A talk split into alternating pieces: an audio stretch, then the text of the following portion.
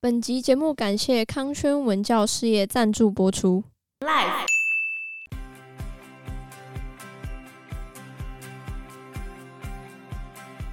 就是文化大革命对于中国来说，算是破坏了他们的传统伦理跟文化。因为你看，等于小朋友就以年轻人为首，都去批斗那些长者长辈，然后把一些传统伦理的东西全部都破坏殆尽啊。也是大规模的破坏。对啊，造成整个社会动荡啊、道德扭曲，还有教育停顿。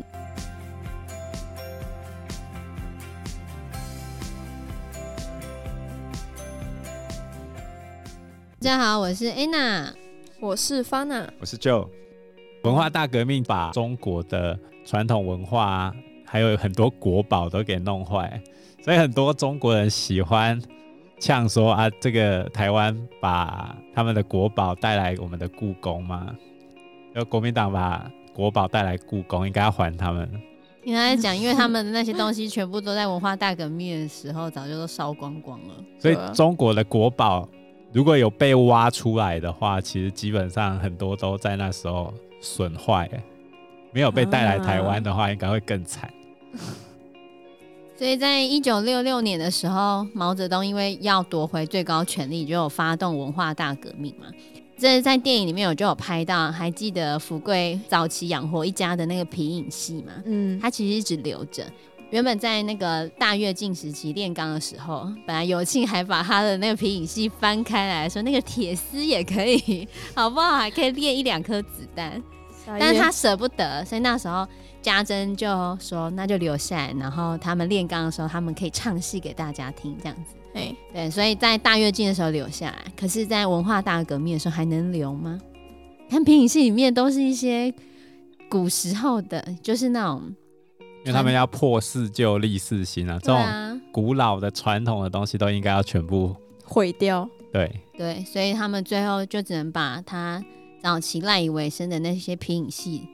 那些都戏哦，全部都烧掉。就等于把自己的回忆全部烧掉了。对很，然后痛这苦个时期比较有趣的就是凤霞结婚了，哦，真的吗？对，但是凤霞其实我们刚刚好像忘记讲到，凤霞原本在福贵去拉去当军夫那段时间，她其实发高烧，嗯，然后烧了七天，后来都烧坏了，就不能讲话了，也没有烧坏，脑子还 OK，可是那不能讲话，所以到他成年，就是在文革这段时间，他成年了，他其实就不好嫁出去，在那个年代，虽然才十几岁，哦，，对，然后后来镇长就帮他介绍一个工人阶级，嗯，工人阶级还不错啊，而且还是工人阶级的头头，怎么会想要来跟他们凤霞，就是类似相亲这样子？嗯，就因为那个工人阶级，他叫万二喜，嗯他脚有点瘸，就是一跛一跛的。哦，对，但是他们第一次见面的时候，你知道他的伴手礼是什么？ 什么？很有时代氛围，就是小红书。红宝书啊、毛泽东语毛语录，录，啊、对对对，毛语录，拿了五本毛语录吧？谁会送毛语录啊？夸张。当伴手礼，对，相亲的伴手礼，没错，哦，很好笑。 傻眼，对啊，但是其实凤霞还蛮喜欢他的，嗯，因为他之他还前拿一堆徽章，那个共产党的徽章啊。对啊，后来凤霞马上就把徽章别到他的帽子上面。因为他一开始是装害羞，好不好？ 哦，对，但是后来妈爸妈看到发现，哎呦，凤霞竟然喜欢他呢，不错哦。然后隔天他本来去帮凤霞买新的布料，然后做衣服给凤霞的时候，就有人说，哎，原来他去你们家拆房子。他想说，哈，万人喜不喜欢我女儿也不可以这样子吧？结果没想到他们是去他家帮他家抢油漆了一番，嗯，然后还把毛泽东的画像挂在画在墙上，画在他们墙上，直接油漆上去，好不好？画上去不能表达你对毛主席的尊重啊。对，油漆上去，很夸好张、扯哦。哦，然后最后他们结婚的时候，他们还是唱了那个，哦，反正就唱红歌啦，毛泽东的那个那一首歌 对怎，么唱？我也不会唱。 “天大地大不如党的恩情大”嘛。等一下啊，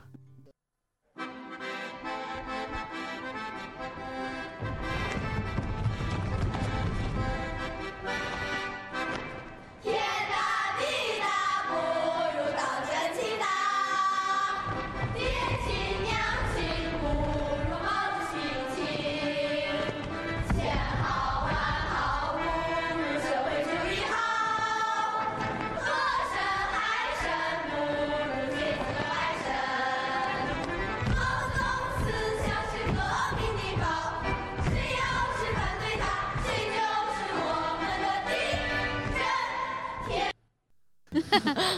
唱红歌。为什么毛泽东之前那就比如说那时候土法大炼钢，明明就造成那么多呃不如意的结果，那为什么他们到现在还会想要就是歌颂他之类的？因为毛泽东他后来找了一个很好的方法来解套，什么方法？造神，他是神就不会错啦，把他自己变成神哦。对吧？所以整个文化大革命的重点就在于毛泽东怎么把自己 造造神神成嗯功，啊对对，，造成神。所以原先中国的国歌叫《解放军进行曲嗯，》，可是，在文化大革命之后，因为《解放军进行曲》的作者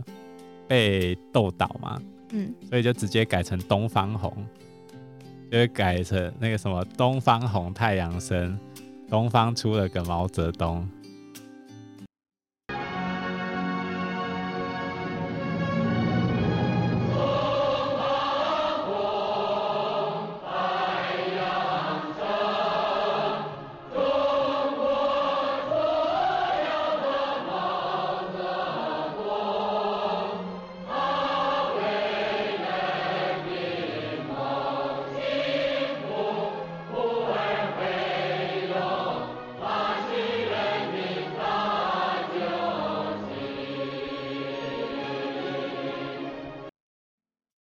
就这种红歌啊， 嗯，然后大家还相还真的相信他是神这样子吗？那你要造神成功，你就要想办法，那就造得很成功啊。嗯你，看他们连结婚的时候都要唱这个“天大地大不如党的恩情大是人们发自内心想要唱这首歌，”，就对真的、啊真的啊！而且他们最后还是拜着毛主席的像，然后才结成夫妻耶。那时候毛泽东还活着、啊， 就把他漆在墙上啊。傻眼，对啊，造成多么的成功啊！超成功。所以对啊你现在回头，中国还是有人会去批判这一段，可是不会有人讲的这么直接去说是毛泽东的问题，不可能去骂他，因为他是神，他是共产党的信仰啊。那嗯现在还会有人在读毛语录吗？哪里还没是了要啦吧？他毛们语还录消失有啦，你可能还可以在一些拍卖上面买 到。可是我还是要讲，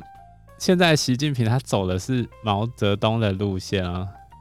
怎么说？他是毛派的，他的路线跟他的方向是比较接近毛泽东的。你看他现在推动的，比如说国进民退，就是国营企业要进去嘛，嗯，然后收紧对人民的思想管束，这个都是毛泽东时期比较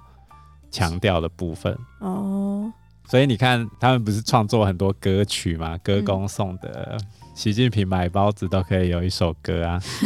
这有典型的毛泽东式的做法。可这种方式在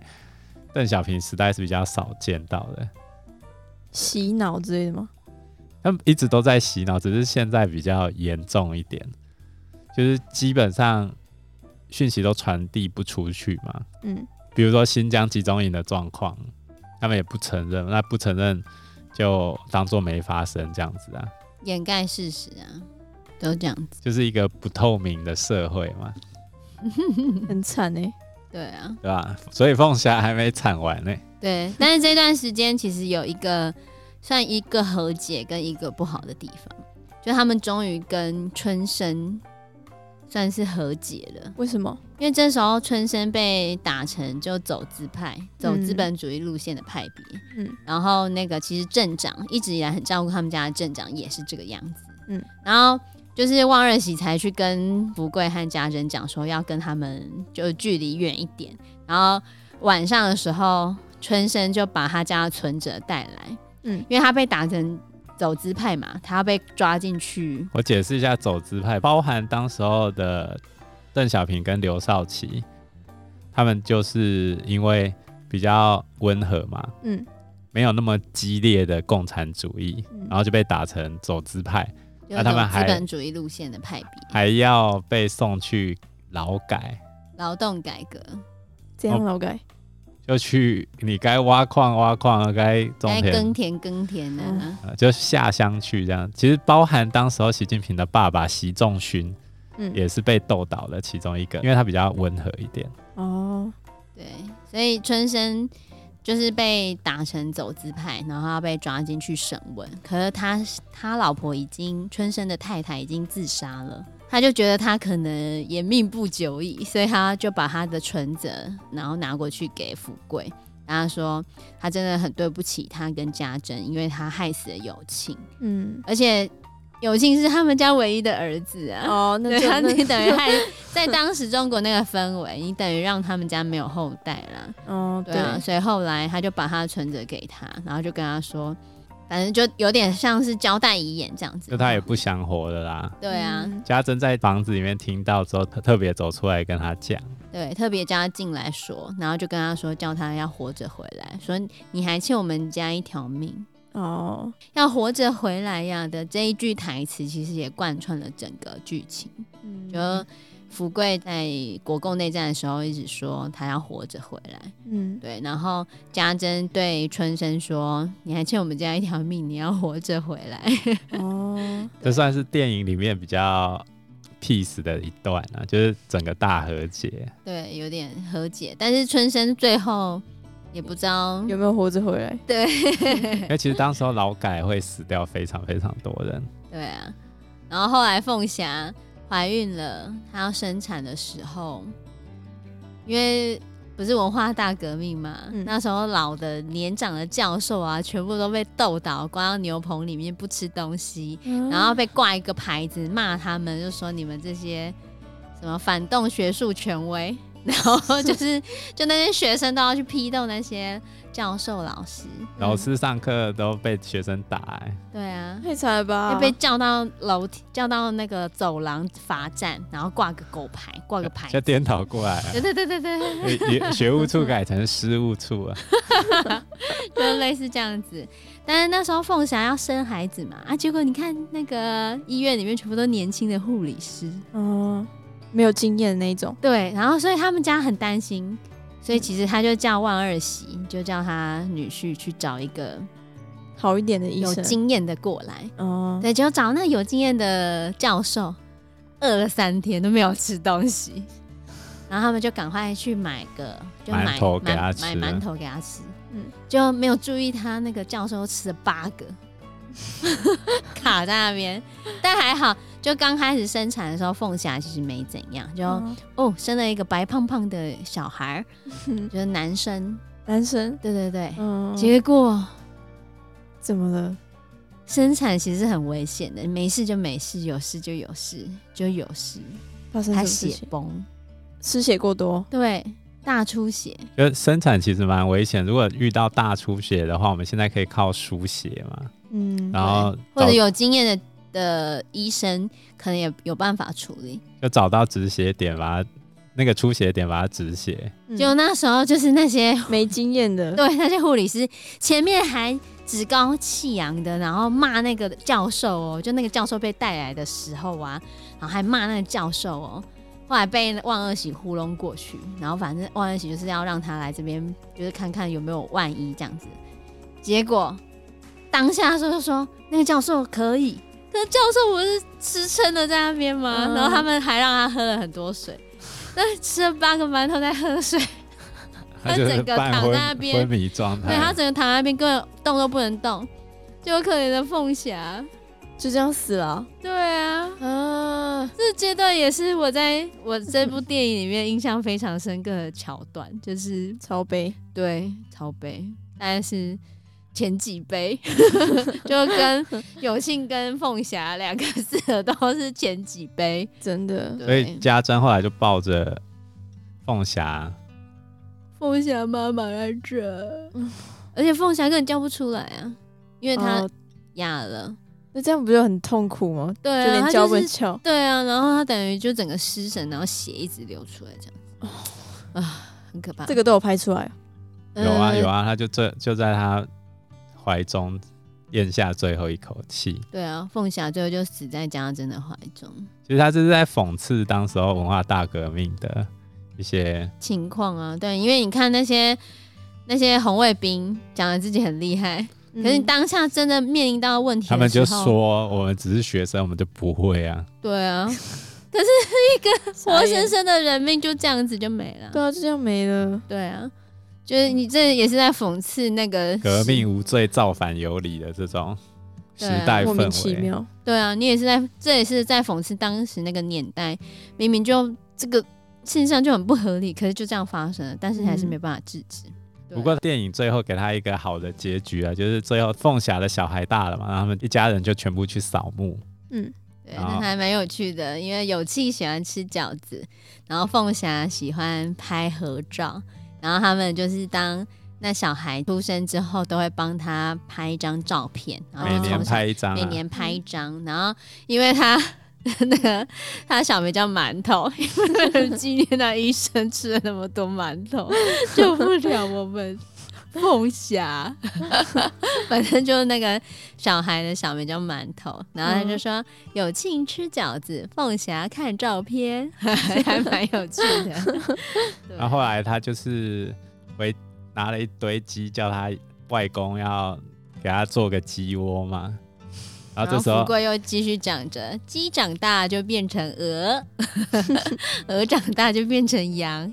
羊长大就变成牛，那牛长大呢？他还敢讲吗？没有，他就说日子就越来越好了， 他就没有再讲，就变共产主他义。，啊没有讲共产主义对，然后最后养那个鸡的箱子就是他皮影戏的那个箱子，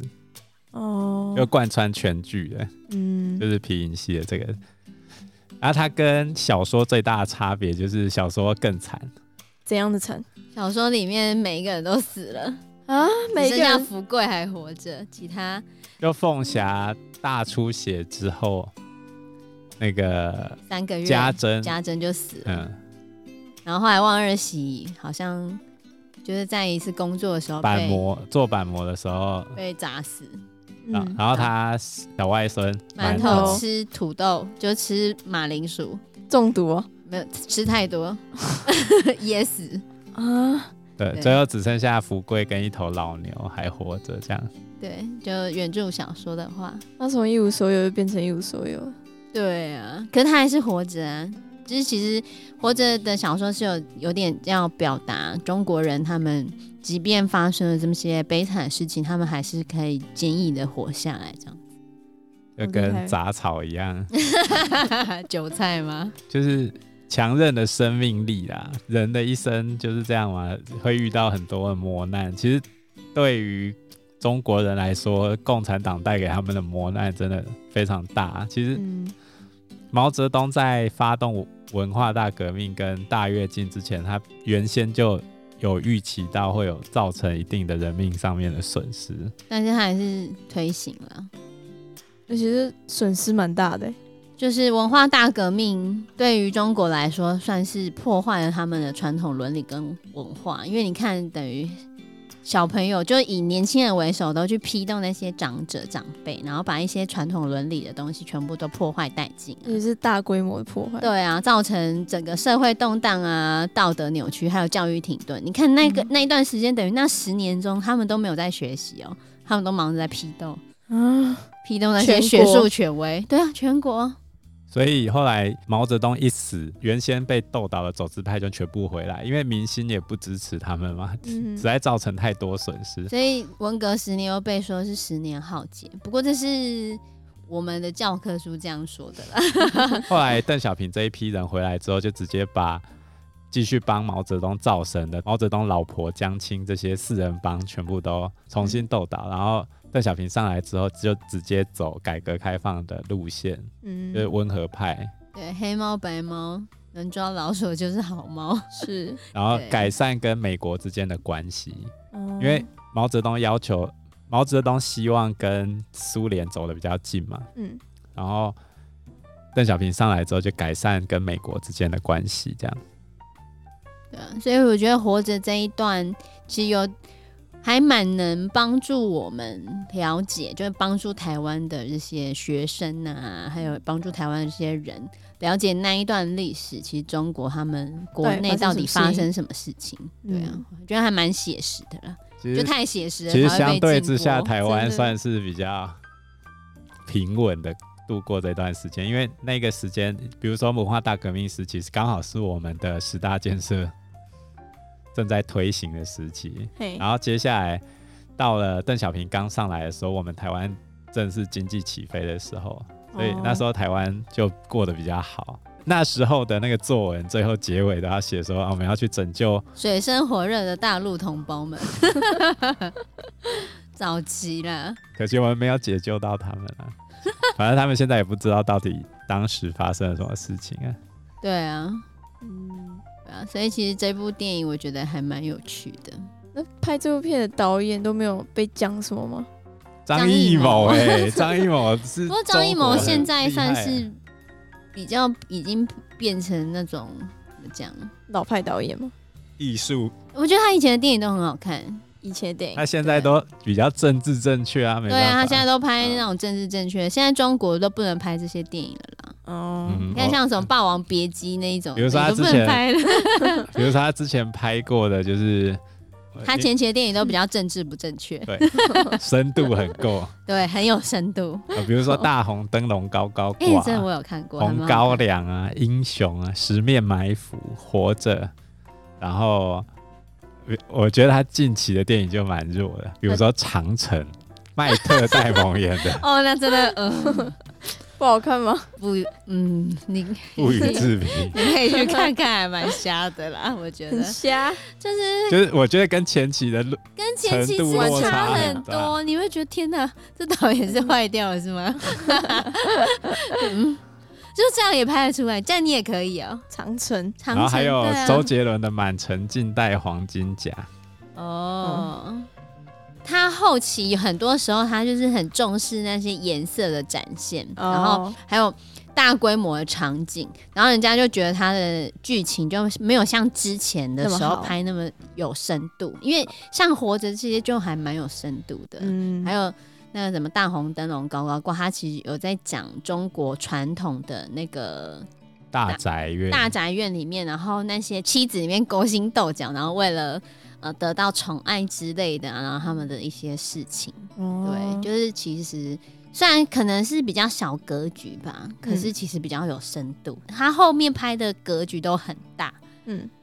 就是像呃相什么英雄对的啊，深可是度相就对深度就比较弱，就觉得你花钱然后拍了很多漂亮 的，对漂亮的场景，可是你的剧情好像就没不有怎那么么样厉害嗯，。就可能就政治正确吧。原来如此，对，好，那我们这一集的节目就讨论到这边，